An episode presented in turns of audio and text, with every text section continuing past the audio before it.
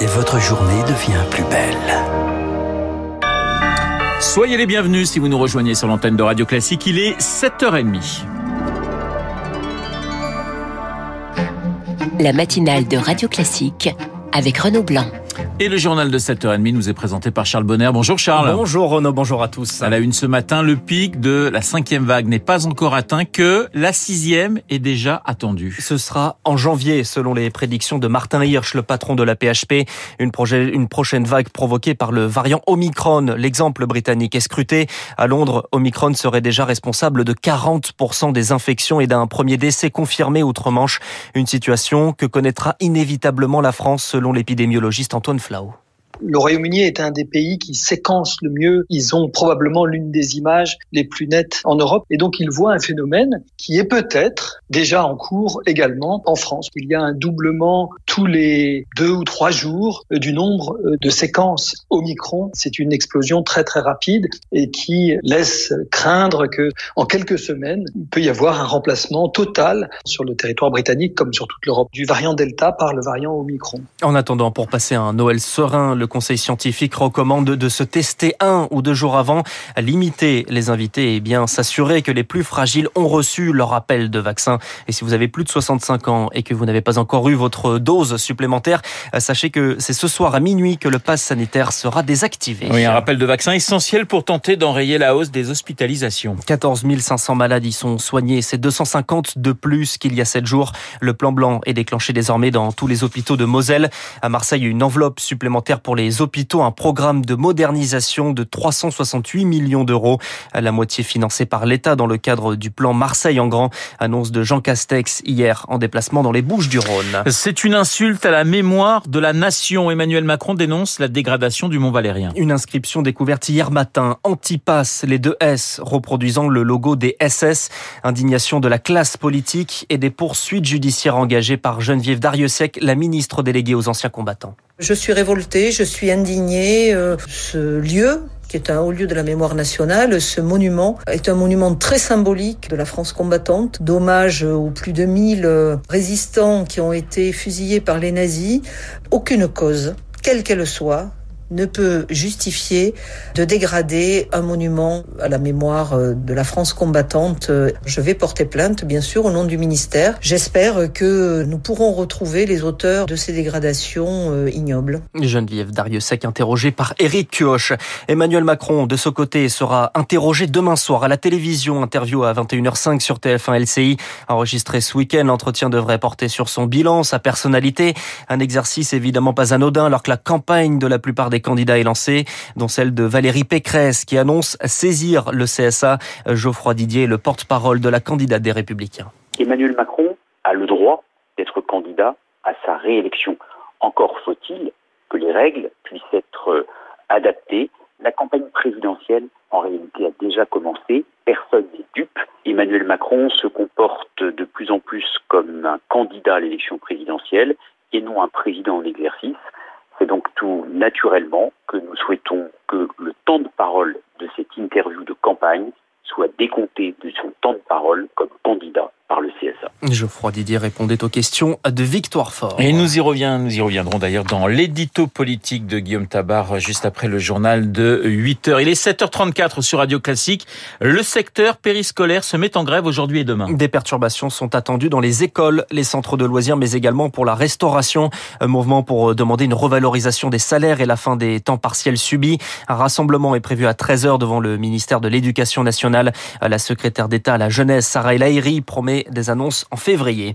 Les vacances commencent mal, le trafic des trains sera perturbé ce week-end sur l'axe sud-est de vendredi à dimanche. Appel à la grève des syndicats, les prévisions de trafic exactes ne seront connues que demain. Des rumeurs de liaison intime et une démission acceptée par le pape, Michel Aupetit contre-attaque ce matin. Il annonce porter plainte contre Paris Match après la publication de photos le montrant accompagné d'une théologienne dans une balade en forêt.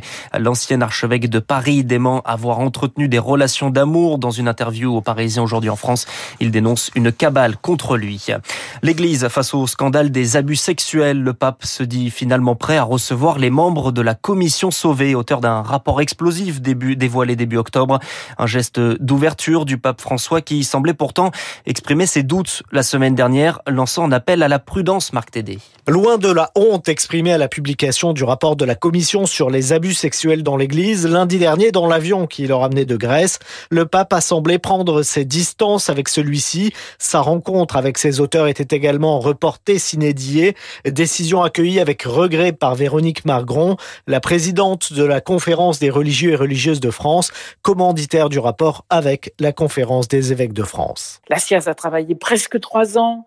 Ils ont fait un travail colossal. Nous y avons consacré beaucoup de moyens.